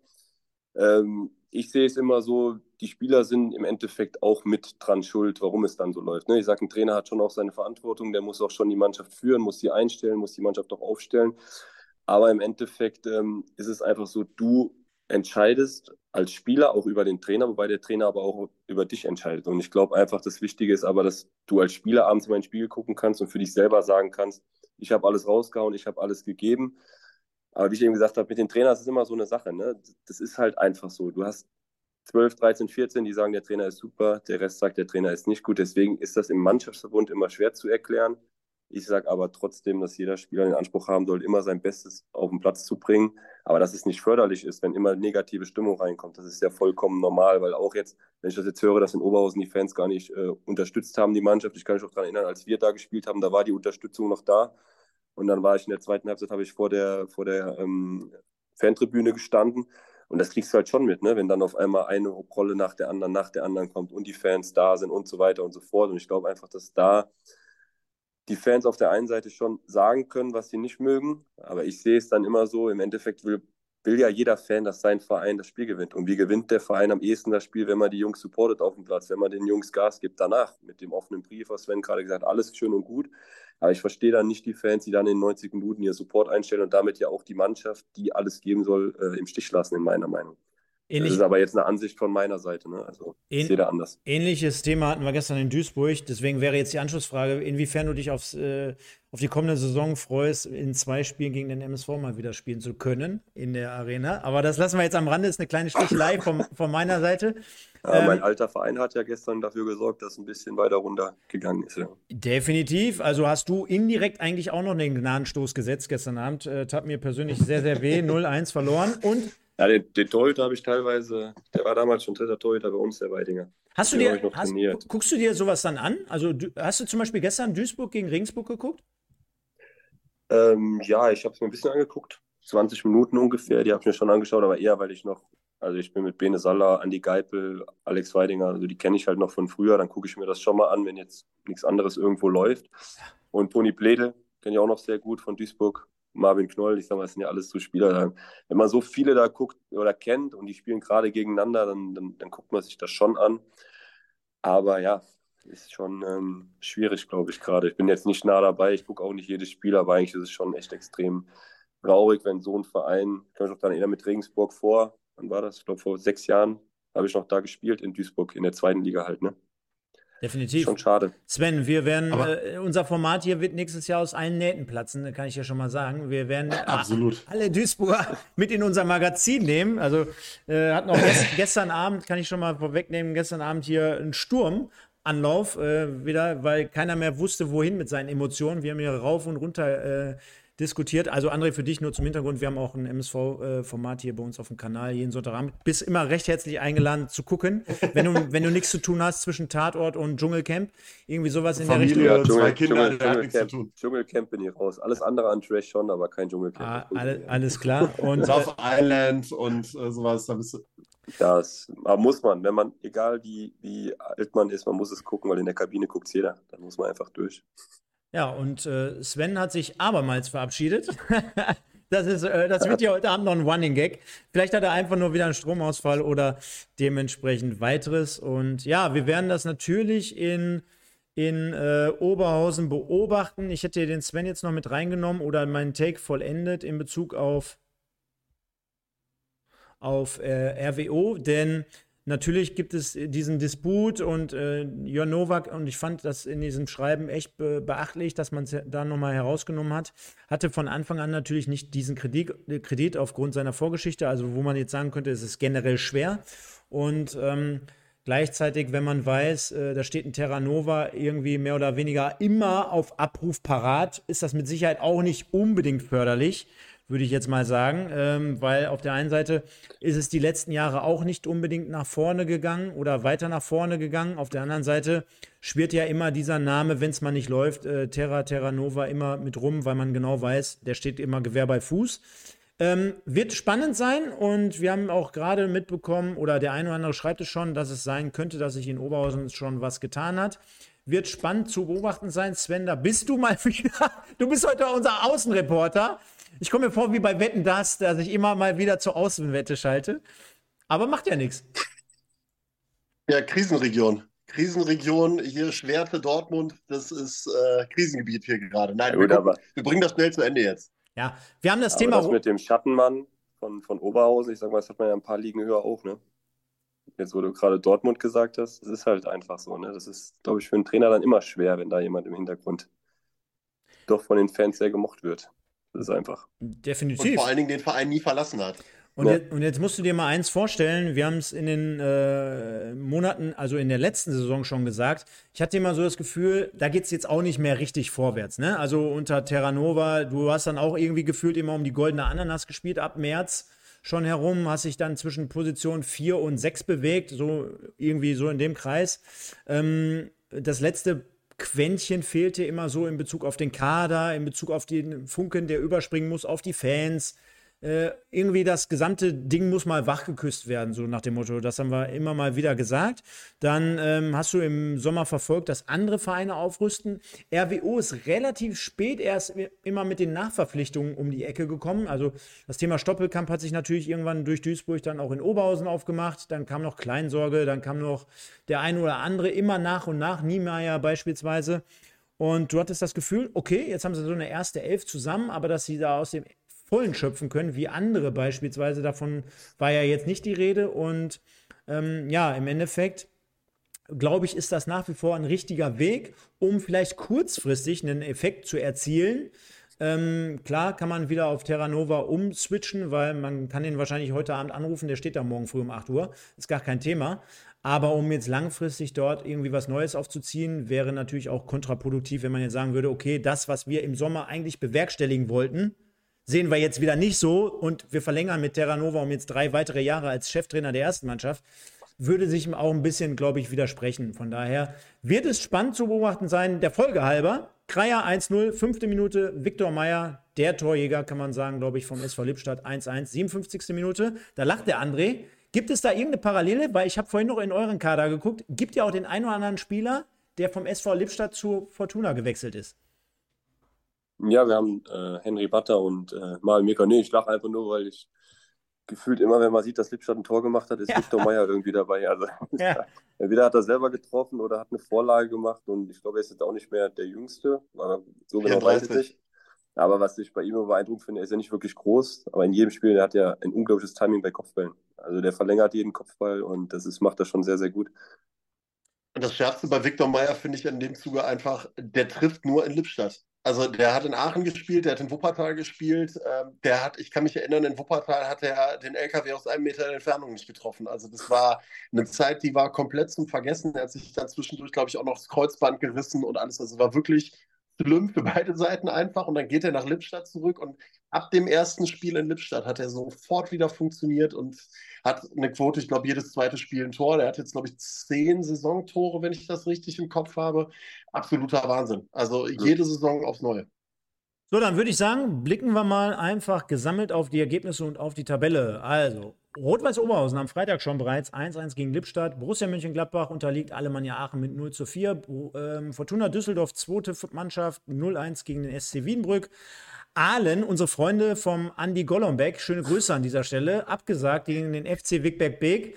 Dann haben wir den ersten FC Bocholt, die trennen sich schiedlich friedlich 2-2 gegen Köln nach toller Aufholjagd. Düren verliert 2 zu 3 gegen den SV Rödinghausen. Ihr habt den Flottmann am Sonntag, gestern Abend war er bei Magenta als Experte ja. zu Gast. Die sind mal wieder in der Spur, gewinnen also beim ersten FC und die müssen demnach einmal Düren spüren. Ist ja ihrer, ihr Leitspruch, einmal von der eigenen Medizin was nehmen. 3-1 gewinnt der Wuppertaler SV gegen den FC Schalke. Dann haben wir Gütersloh 1-2 mit vielleicht einer kleinen Überraschung zumindest, auch wenn die anderen es hier anders sehen. Äh, gegen, den SSV, gegen die SSV Felbert und dann haben wir die Fortuna aus Köln in einem 0-0 gegen den SC Paderborn 2 am gestrigen Sonntag. Er gibt folgendes Tabellenbild. Aachen ganz oben, Felbert ganz unten, alle anderen dazwischen. Spaß beiseite. Bocholt auf 2, Fortuna Köln mit einem Spiel weniger und 34 Punkten. Wenn das gewonnen werden würde, vier Konjunktiv wieder bei der Nummer, wäre man bis auf vier Punkte dran, André. Jetzt haben wir vorhin gehört, naja, vor der Saison konnte man jetzt nicht damit rechnen, aber als Sportler weiß man ja auch, dass die Ambitionen wachsen, sollte man ganz gut im Rennen liegen. Äh, demnach, äh, von Spiel zu Spiel würdest du jetzt wahrscheinlich sagen. Und dann gucken wir mal, wo die Reise hingeht. Aber wenn man so eng da dran ist nach 20 Spieltagen und es gibt insgesamt 34 Spieltage, volle Pulle voraus, würde ich sagen, oder? Ich sag mal so, ich glaube, um den Klassenerhalt müssen wir nicht mehr kämpfen. Und in der Regionalliga gibt es, glaube ich, nur eine Mannschaft, die noch was erreichen kann. Es gibt keine Champions League-Plätze, keine Europa League-Plätze oder sonst irgendwas. Und von daher, Klassenerhalt haben wir geschafft. Dann gucken wir jetzt mal, dass wir das nächste Ziel erreichen. Und, und ein Spieler hat 90 Minuten, hast ja. du vergessen. Mal, manchmal auch 98. Manchmal 98. Der Ball ist, aber der Ball ist immer rund. Der Ball ist rund. Ja, aber manchmal auch aus der Hand gefallen. Also von daher. Und, und egal ob FC oder Fortuna, Hauptsache Köln. Nee, das darfst du, Ja, glaub, das, das darfst du jetzt nicht sagen, glaube ich. Nee. F FC ist okay. Der andere Verein aus Köln, den darfst du nicht erwähnen. Das ist, Gut, dass du einen Spieler im Kader hast, der vor ein paar Jahren noch bei dem anderen Verein gespielt hat, ne? ich war selber auch noch da. Ja, oder? Also Ja, ja. nicht Ach, bewusst, aber, Willen. aber habe ich auch vergessen. Gottes vergessen. Zwischen Jörn Nowak, Internet, jetzt noch der andere Verein, dessen Name wir nicht nennen dürfen. Was wäre, wenn War, Stefan Küsters dich jetzt anruft, André? Wenn Stefan Küsters jetzt durchklingelt und sagt, hör mal, hast du nicht noch Bock noch mal ein Jahr? Ist er wieder nach Wuppertal gegangen, oder? man, man, man weiß es nicht. Vielleicht, äh, tritt, vielleicht tritt äh, Stefan Küsters auch die Nachfolge von Jörn Nowak gleich bei Oberhausen als Trainer an. Das wär's doch. Dann, dann, dann, dann kann er anrufen, aber wär's von doch. der anderen Seite ist, an der Rheinseite, da kann, darf ich nicht mehr fahren, kann ich nicht mehr machen. So, André, wir haben, wir haben noch zusätzlich ähm, aufgerufen, wir schließen jetzt gleich erstmal generell die Abstimmung zum Im Westen des Tages, aber wir haben auch bei Instagram heute Nachmittag nochmal aufgerufen, ob es da noch vielleicht ein paar Fragen gibt, die jetzt nicht unbedingt im, im Chat vorkommen. Also haben auch dort die Leute mit reingenommen und es haben sich tatsächlich natürlich ein paar Leute gemeldet. Und da gehen wir mal rein und gucken. Ich glaube, alles rund um den Aufstieg haben wir schon hier beantwortet. Also nimmt es uns nicht krumm, wenn wir jetzt nicht doppelt und dreifach darauf äh, antworten. Aber der Peter Schulz aus der Eifel, ich weiß nicht, ob du ihn vielleicht sogar persönlich kennst. Peter Schulz, Eifel. Noch nicht, noch nicht, Äh, noch nicht. Äh, er, Ja, eine. er hat gefragt, Aufstieg abgeschrieben. Ich glaube, da kann man ein ganz klares Nein dahinter setzen. Aber natürlich jetzt auch nicht Parole, so nach dem Motto, äh, wir sind hier der ganz glasklare Favorit. Also ich glaube, das hat der André ähm, schon beantwortet. Der Sven, äh, nicht unser Sven, sondern noch ein anderer Sven, äh, war der Ball hinter der Linie beim Spiel gegen Paderborn 2? Fragt er. Das warst du doch. Ja, das wär, hätte aber auch meine Frage sein können. Ich glaube, das Haben haben, wir auch geklärt. Haben wir auch geklärt. Ähm, dann fragt der Mattes, 47. Wie geht's denn bei dir nächste Saison weiter? Denn er fragt ganz konkret, nächste Saison ab zum MSV? Fragezeichen. Nicht WSV, MSV. Ja, ja. Ähm, also ich, mein Vertrag läuft aus im Sommer. Ähm, also ich hab, bin ehrlich, wir haben schon mal miteinander gesprochen jetzt, aber das hat jetzt erstmal keine, keine wirkliche Relevanz. Wir müssen jetzt erstmal schauen, dass wir jetzt wieder in die Spur bekommen, dass wir die nächsten Spiele erfolgreich gestalten. Ich mache mir da auch keinen Druck. Ähm, ich weiß, glaube ich, was ich an der Fortuna habe. Die Fortuna weiß, was sie an mir hat. Und da muss man einfach sehen, was die Zukunft bringt. Ähm, schauen wir mal. Aber ähm, ja, ich kann jetzt auch, ist jetzt schwierig, was dazu zu sagen, aber MSV Duisburg ist natürlich auch kein schlechter Verein. Aber ich Ah. hoffe natürlich für den MSV Duisburg, dass sie in der dritten Liga bleiben, weil Aha, ich finde schon, dass so ein Verein, der darf nicht in die Regionalliga absteigen. das sehe ich Und natürlich. vor allen. Dingen würde es dann, falls ihr dieses Jahr nicht hochgeht, noch schwieriger werden für euch nächstes Jahr wieder hochzugehen. Also so ein MSV Duisburg macht es in der Regionalliga West jetzt auch nicht unbedingt einfacher aufzusteigen. Es gibt mit Sicherheit andere Vereine, wo es einfacher wäre, ja, das stimmt.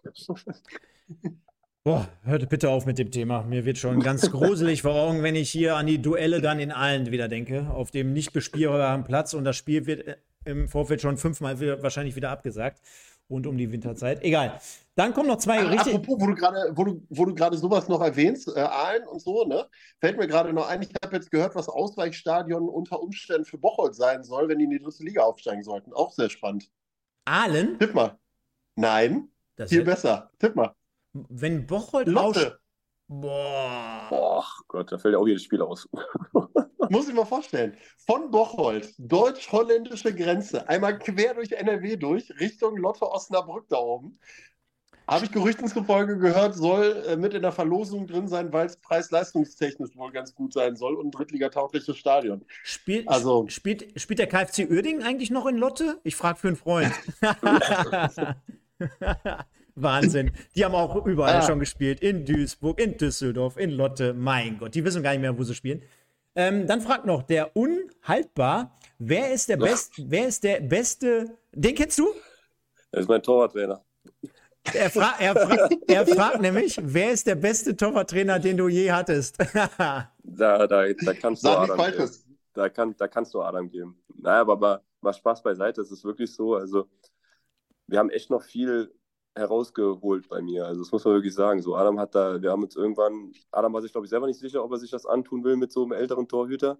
Aber wir sind da echt gut auf einen Nenner gekommen und ähm, Adam macht das schon echt top und äh, bin auch sehr froh, dass er mein Torwarttrainer ist und hoffe, dass es auch noch lange so bleiben wird. Sehr gut. Und dann haben wir noch den Mike 9-8. Kennst du den auch? der sagt mir jetzt erstmal nichts. Okay, deine Erinnerung an deine Zeit beim SSV Jahn, an Mitspieler wie Alex Weidinger etc. Hast du ganz kurz gerade angerissen, aber gibt es da noch irgendwie ein bisschen mehr? Wahrscheinlich aus gegebenen Anlass, weil ja auch viele Duisburg-Fans sich hier rumtreiben und wir ja gestern gegen Jan Regensburg 0-1 verloren haben. Gibt es da noch was Spezielles, was dich zum SSV Jan Regensburg verbindet? Ja, ich glaube, da gibt es eine ganz lustige Anekdote. Ähm, wir waren ja, also ich bin ja als, also Jan Regensburg ist aufgestiegen, ich bin von Lautern ausgeliehen worden nach Regensburg, komme dann vom Betzenberg, fahre dann zum Trainingsgelände von Jan Regensburg und man muss wirklich sagen, sehr alt alles, aber ich fand das jetzt nicht schlimm. Aber das Lustige war eigentlich, wir hatten Videoanalyse und neben der Videoanalyse war eine Kegelbahn, wo teilweise ältere Herrschaften noch gekegelt haben während der Videoanalyse. Also das ist, es ist jetzt, hört sich zwar komisch an, das war dann wirklich in der zweiten Liga so. Aber das hat uns, glaube ich, damals als Mannschaft einfach ausgemacht, dass uns das halt, das war einfach normal. Also es war wirklich normal, dass dann auch während der Videoanalyse die älteren Herrschaften durch die Videoanalyse durchgelaufen sind zur Kegelbahn, um dann zu kegeln. Also das war, die haben auch manchmal dann zugeguckt mit ihrem Weizen. Das hat irgendwie dazugehört und ja. das war eigentlich auch eine ganz coole Nummer da. Wäre doch geil gewesen, wenn ihr dann einfach mal mitgekegelt hättet. Also. Ja gut, dann muss man dann doch irgendwann auf den Trainingsplatz. Sonst wäre man nicht so erfolgreich gewesen im Endeffekt. Wahnsinn, sehr, sehr geil. Also wirklich eine coole Geschichte auf jeden Fall. Habe ich so noch nie gehört, Sven, oder? Gibt es da irgendwie was ähnliches in Bocholt oder in Wuppertal? Nee. Nee, wüsste ich jetzt aus dem Stehgreif ehrlich gesagt nicht. Also, äh, das ist schon gut. Das ist schon wirklich, aber das macht den Fußball auch irgendwo aus. Und sowas für solche Geschichten finde ich dann toll. Im Gegenzug zu, diesen, zu solchen Investorennummern ist das schon eine geile Nummer, wenn du sowas mal wieder hörst. Dann würde ich sagen, kommen wir auch zum Ende und zwar, das ist nochmal unser Topic hier.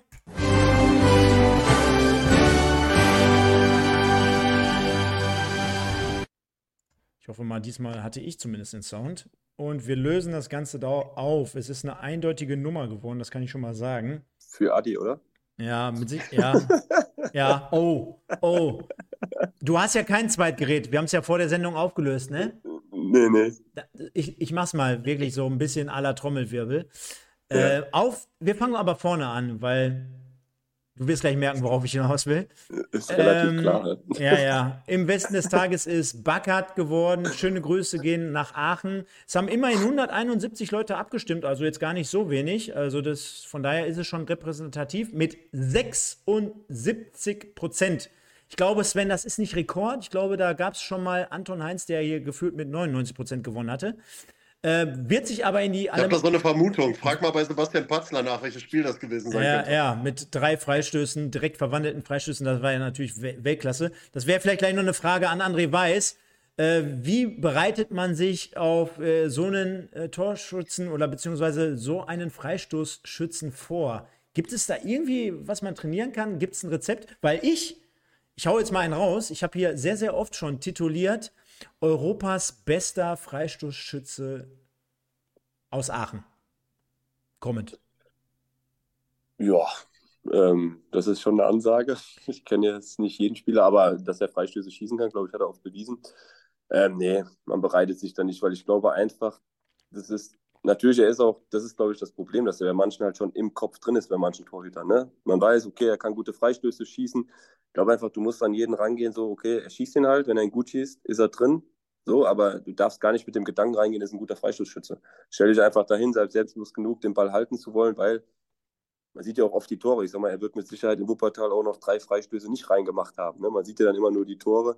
Nee, Und, ähm, tatsächlich nee. nicht. Der hat von vier, drei reingemacht. Aber sich der einen hat er nicht reingemacht. Dann sagen wir mal den vierten. Mann, aber was nein, für ein schlechter. Ja, aber nein, also dass der Junge Qualität hat, was Freistöße und Schusstechnik angeht, gibt es ja gar keine Frage. Aber ich glaube einfach, man darf sich da gar nicht großartig Gedanken drüber machen. Bei mir gibt es eigentlich nur, wo wir jetzt, wo Adam auch eben da, wo wir drüber reden, sind halt Elfmeter, wenn jemand oft in Elfmeter in das oder in das Eck schießt, weil da kann man sich schon drauf einstellen. Aber ich sage, diese Freistoßsache ähm, bestärkt dich einfach oder besinn dich auf deine Stärken, dann wirst du den Ball auch halten. Macht dir gar keine so große Platte. Aber macht das beim Elfmeter jetzt mal kurz noch äh, reingehend in das Thema tatsächlich für euch auch einen echten Unterschied aus? Ich habe das gestern so gedacht, als ich oder vorgestern, als ich den Elfmeter von Benchop gesehen habe. Du musst als Torwart ja mittlerweile auf der Linie stehen bleiben, bevor du ähm, in eine, für eine Ecke dich entscheidest. Früher konntest du ein, zwei Schritte nach vorne, konntest damit noch mal ein bisschen was wegnehmen. Wenn einer das Ding wirklich platziert neben den Pfosten schießt, wird es schon echt schwierig, da ranzukommen, selbst wenn du die Ecke riechst oder wenn du aus der Mitte abspringen musst. Also zu der Regel sage ich eh schon gar nichts mehr, weil ich finde, jeder Fußballer sollte, auch wenn ich zwei Meter vor der Linie stehe, aus elf Metern in der Lage sein, ein Tor zu schießen. Also ich finde, das ist, wenn ich da auch das, ähm, ich glaube, Pokalspiel war das ja Düsseldorf gegen Pauli, gut, der Kastmeier hat den zweiten dann auch noch gehalten. Aber wenn der Hartl so den ersten schießt, dann darf der gar nicht mehr die Chance bekommen, noch den zweiten nochmal zu schießen. Ne?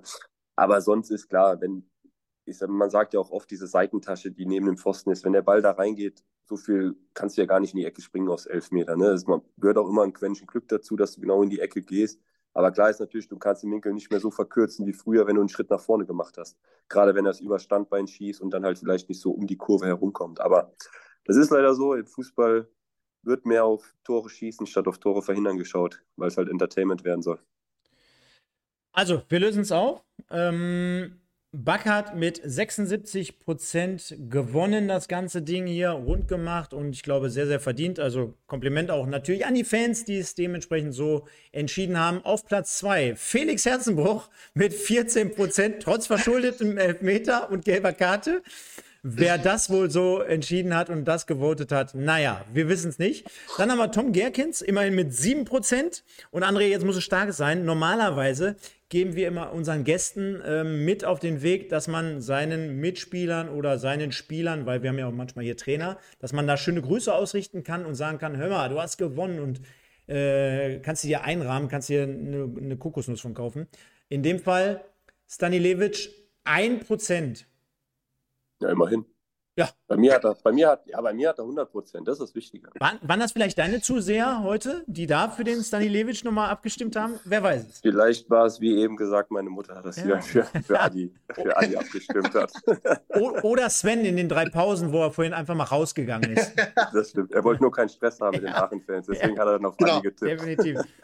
Ja, dann würde ich sagen, ich habe gerade schon die ganze Zeit nebenbei im Chat äh, gelesen und verfolgt das Ganze. Du hast ausschließlich, und äh, ich schreibe hier ausschließlich mit fettem Ausrufezeichen noch hinten dran, äh, sehr, sehr positives Feedback von unserer Community hier bekommen. Also sehr, sehr viele äh, Resonanzen auf deinen Auftritt hier heute Abend.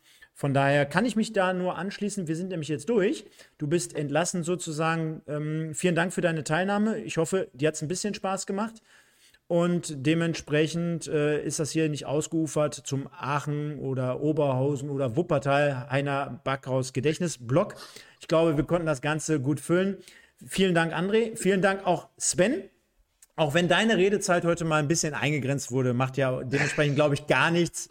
Äh, liebe Leute, ihr da draußen wart wieder super. Vielen, vielen Dank dafür. Am Wochenende also Spitzenspiel auf der einen Seite, Aachen gegen Oberhausen, da wird es mit Sicherheit richtig rund gehen. Über 20.000 Fans werden erwartet und Oberhausen wahrscheinlich dann mit Terranova, mit dem Terrier an der Außenlinie. Wir werden es verfolgen, genauso wie auch den André und seine Fortuna am kommenden Spieltag. Werden am voraussichtlich dann natürlich wieder am Sonntag darüber sprechen, Karnevalssonntag.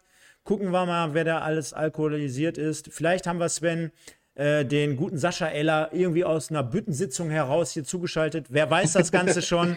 Ich sage vielen, vielen Dank an euch beide, an die Fans da draußen. Gerne nochmal liken, kommentieren und abonnieren. Es fehlen gar nicht mehr so viele, da sind wir schon bei dreieinhalbtausend. So schnell geht das Ganze hier. Und von daher kommt gut durch die Woche. Euch beiden gehören die letzten Worte. Äh, passt gut auf euch auf. Wir sehen und hören uns am Sonntag. Ciao, ciao. Dann würde ich jetzt einmal noch mal kurz weitermachen, möchte mich an der Stelle noch mal entschuldigen für äh, die technischen Probleme, die es heute gab. Ich äh, hoffe, dass das nächste Woche Sonntag nicht mehr der Fall ist. Ich wünsche euch allen eine gute Woche auf jeden Fall. Und äh, ja, für André, ähm, André, ich äh, würde gerne noch einen speziellen Trikottausch vorschlagen gerade. Fällt mir mal ein noch. Äh, ich bin am, wann, wann spielt ihr in Gütersloh? Ihr habt gegen Gütersloh habt den Topspiel, Anfang März. Da ja, habe ich heute gut. erfahren, dass ich da äh, kommentieren darf, dieses Spiel. Und äh, ich hätte dir einen Vorschlag zu machen. Ich habe hier nämlich gerade noch was ausgepackt, was noch von Weihnachten übrig geblieben ist, was ich nicht angezogen habe. Guck dir dieses wunderschöne Gerät hier an. Ja. Diesen wunderschönen Pullover hier, das ist so ein Träumchen. Der passt 1A für dich, der ist in Größe XL. Dann machen wir einen schönen Trikottausch, kriegst du dieses wunderbare Qualitätsexemplar aus China und äh, dann tauschen wir durch. Aber nur, aber nur, wenn du es unterschreibst, dann machen wir es. das, also daran soll es nicht scheitern. Also daran soll es nicht scheitern, das kriegen wir hin. Dann ja. sehen wir uns in äh, Gütersloh zum Trikottausch und für das Spiel. Ich freue mich drauf. Und bedanke mich bei dir auch nochmal recht herzlich. Es hat echt Spaß gemacht, genauso wie ich es mir erwartet und erhofft habe. Du bist einfach ein geiler Zeitgenosse. Das macht richtig Spaß mit dir und äh, entsprechendes Feedback hast du aus der Community bekommen. Und deswegen danke, dass du da warst. Danke, dass du dir die Zeit genommen hast. Und von mir auch eine gute Woche. Kommt gut durch und dann hören wir uns nächsten Sonntag wieder beim Investen. Ja, dann sage ich auch noch kurz vielen Dank an euch zwei für die Einladung. Hat mir mega Spaß gemacht. War, glaube ich, eine sehr kurzweilige, sehr coole Nummer und ähm, wünsche euch weiterhin viel Erfolg, dass das Ding weiter so gut anläuft. Und ja, ein Zuhörer bzw. Zuseher mehr habt ihr jetzt doch gewonnen. Vielleicht interessiere ich mich dann nochmal ein bisschen mehr auch für die Regionalliga Westspiele, dass ich dann gucken kann, ob der Torhüter sich richtig verhalten hat oder nicht. Perfekt, super. Danke, super. André.